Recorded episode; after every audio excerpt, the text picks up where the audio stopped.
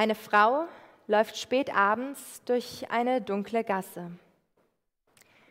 Ihr Freund steht dort mit seinen Freunden. Er ruft sie heran, nimmt sie an der Hand, drückt ihr einen Kuss auf den Mund. Ihr ist das unangenehm. Er ist betrunken. Ist sie nicht hübsch? fragt er seine Freunde.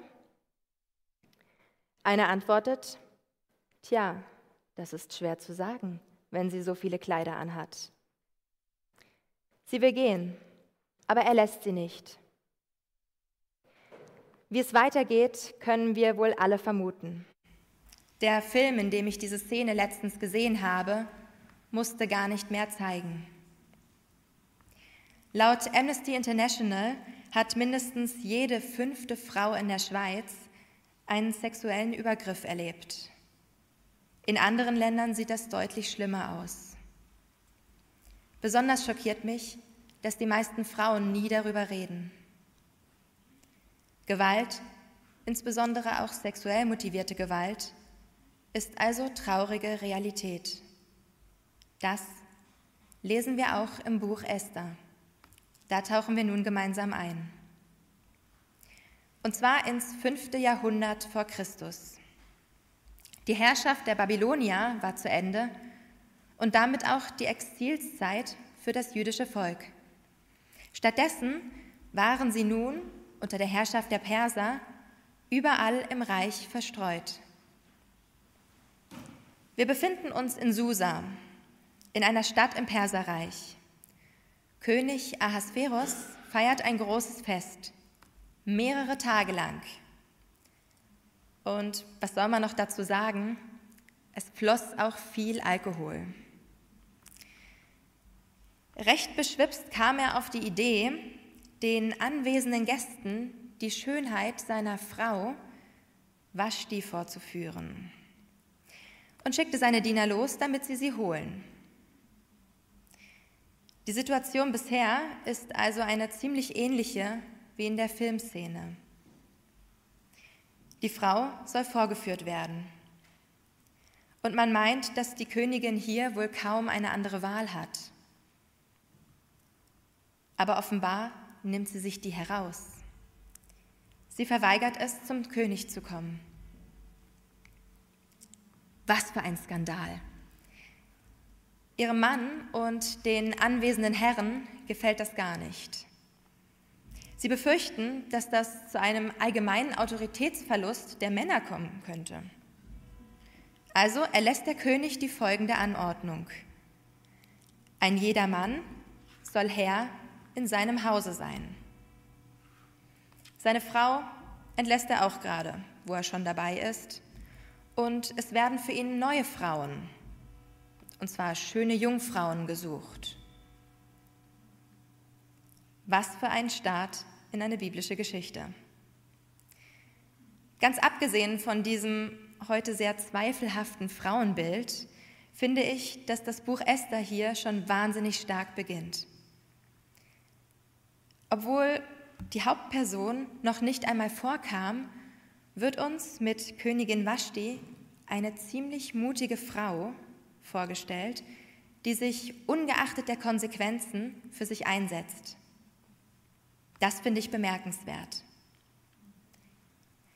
Wir wissen nicht, ob Vashti Angst hat oder nicht, aber auf jeden Fall bleibt sie stark. Und weil sie stark bleibt, ergeht es ihr nicht so, wie der Frau in dem Beispiel, das ich zu Beginn gesagt habe. Sie trifft ihre Wahl und muss dafür aber auch die Konsequenzen tragen. Der König sucht jetzt eine neue Königin. Die Stellenausschreibung wäre wohl recht kurz. König sucht Königin. Ihr Profil wunderschön. Jungfrau. Er bietet eine Krone.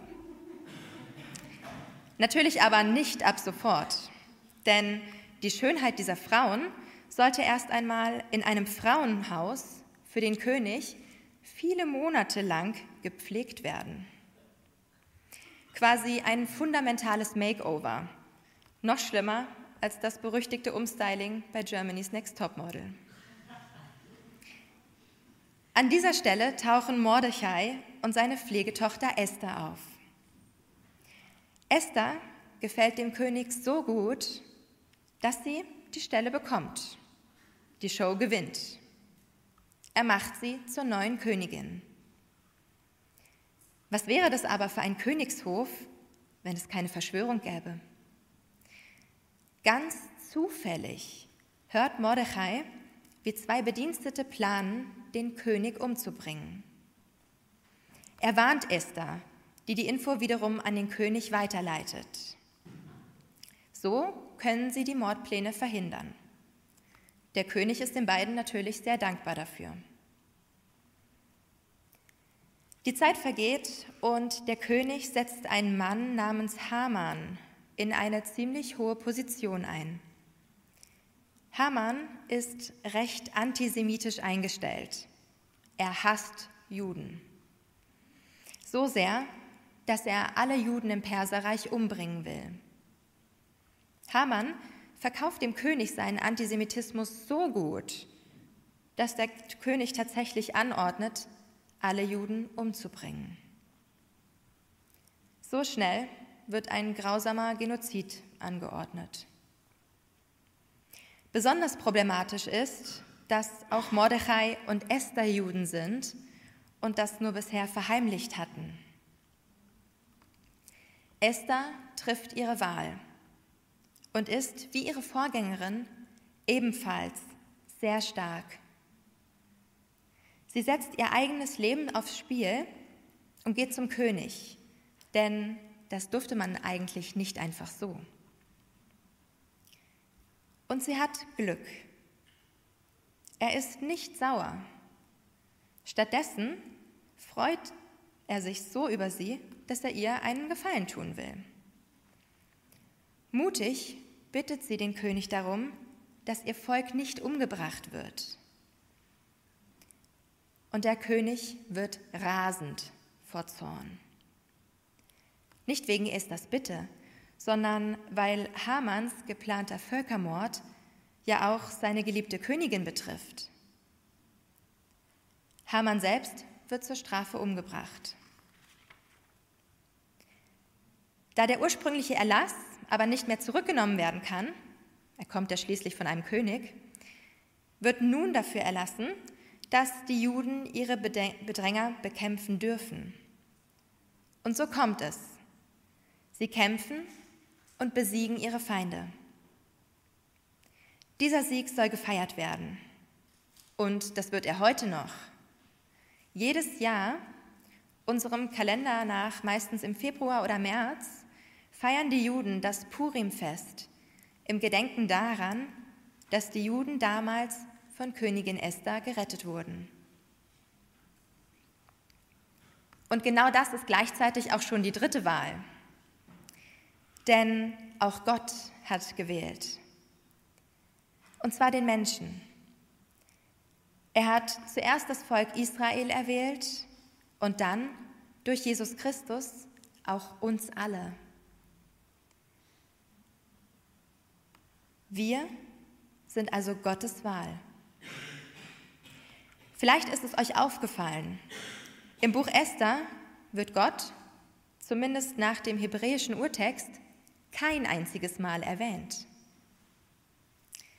In der griechischen, griechischen Übersetzung ist das anders. Hier wird ein Traum zu einer prophetischen Vorhersage und die Rettung der Juden wird ganz ausdrücklich dem Eingreifen Gottes verdankt. Allerdings kann man in diesem Fall davon ausgehen, dass der hebräische Text der ursprüngliche ist und der griechische einfach, dass dort einfach zusätzliche Verse ergänzt wurden, um die religiösen Aussagen des Buches hervorzuheben. Obwohl Gott im Buch Esther also ursprünglich kein einziges Mal genannt wurde, ist er trotzdem ein Hauptakteur in dieser Geschichte. Auch wenn er abwesend zu sein scheint, beeinflusst er das Geschehen, damit am Ende das Gute siegt. Mordechai hört zufällig von der Verschwörung. Esther hat Glück und gewinnt die Gunst des Königs. Zufall und Glück? Wohl kaum. Gott hat die erste Königin erwählt und sie gestärkt und so Esther den Weg bereitet. Er hat Mordechai erwählt und damit er die Verschwörung gegen den König mit Esthers Hilfe vereiteln konnte. Und er hat Esther erwählt, damit sie als Königin ihre Stimme für die Juden erheben und so ihr ganzes Volk retten konnte. Gott hat sein erwähltes Volk nicht im Stich gelassen, sondern hat sein Versprechen gehalten, stand ihm bei, sodass es letztendlich seine Feinde besiegen konnte. Gott ist also immer mit dabei und er wirkt durch ganz unterschiedliche Menschen, auch wenn er nicht ausdrücklich vorkommt und weder angerufen noch angesprochen wird. Genauso ist es in unserem Leben. Gott hat auch uns alle erwählt. Er wirkt durch uns. Und genauso wenig wie Esther perfekt war, müssen wir dafür perfekt sein. Esther zweifelte, ob sie beim König wirklich etwas ausrichten könnte. Einer der stärksten Momente im ganzen Buch Esther ist für mich der Ruf von Mordechai. Denn um sie zu überreden, sich für die Juden einzusetzen, sagte er ihr, wenn du jetzt nichts unternimmst, wird von anderswoher Hilfe für die Juden kommen. Aber du und deine Familie, ihr werdet sterben. Vielleicht bist du gerade deshalb Königin geworden, um die Juden aus dieser Bedrohung zu retten. Mordechai war fest davon überzeugt, dass sein Volk die Hilfe bekommt, die es braucht.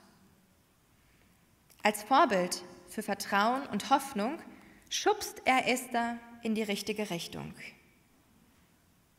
zeigte ihr, wo ihre Berufung liegen könnte.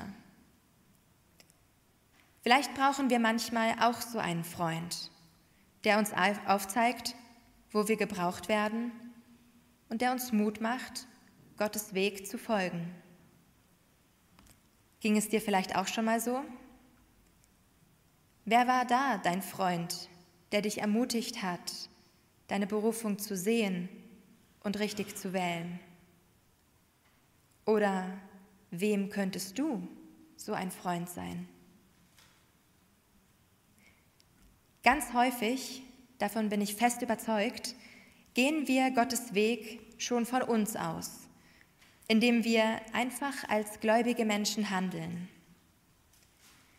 Natürlich beruft er auch ausdrücklich und zu großen Aufgaben, wie bei Petrus, dem Felsen unserer christlichen Gemeinschaft. Oder weniger ausdrücklich, wie bei Dietrich Bonhoeffer, der sich sicher war, dass er jetzt handeln und etwas gegen Hitler tun muss. Teilweise beruft Gott vielleicht aber auch gar nicht so ausdrücklich, wie im letzten Jahr, als ein Mann in Basel Zivilcourage zeigt und eine Frau vor einer sexuellen Misshandlung bewahrt. Genauso vielfältig wie Gott selbst ist, beruft er auch. Und das müssen nicht alles Herkulesaufgaben sein. Vielleicht erzählt dir ein Bekannter, dass er nächste Woche ins Spital muss, aber dass er noch nicht weiß, wie er dahin kommt. Und du kannst ihn fahren. Vielleicht hat eine Mutter im Zug Schwierigkeiten, den Kinderwagen alleine wieder zurück auf den, Bahnsteig zu tragen. Und du stehst daneben und kannst ihr helfen. Vielleicht hörst du, dass noch Kids-Treffleiter gesucht werden und denkst, das könnte ich sein. All das können kleine Berufungssituationen sein. Auf Gott zu vertrauen und zu hoffen ist absolut wichtig. Aber manchmal warten wir vielleicht auch darauf, dass Gott eingreift, während er darauf wartet, dass wir selbst aktiv werden. Bleiben wir bei diesem Warten, verpassen wir es vielleicht, unserer Berufung zu folgen. Was wäre nur passiert, wenn Esther gewartet hätte? In der Lesung haben wir gehört, dass uns Gott den Willen und die Kraft schenkt, nach seinem Wunsch zu handeln. Wir sind also dazu befähigt. Wir sollten uns also, wie Esther, fragen, was kann ich tun? Denn wir alle sind verantwortlich und wir alle können zum Wunder werden, indem Gott durch uns wirkt. In Gottes Plan bist du, bin ich inbegriffen. Berufung ist immer auch eine Wahl, unsere Wahl. Sie steht und fällt mit der Frage, tue ich, was Gott mir vor die Füße legt, oder warte ich auf eine himmlische Stimme? Esther hat nicht gewartet, sie hat gewählt, mutig gewählt. Genau so baut Gott sein Reich und seine Gemeinde bis heute. Amen.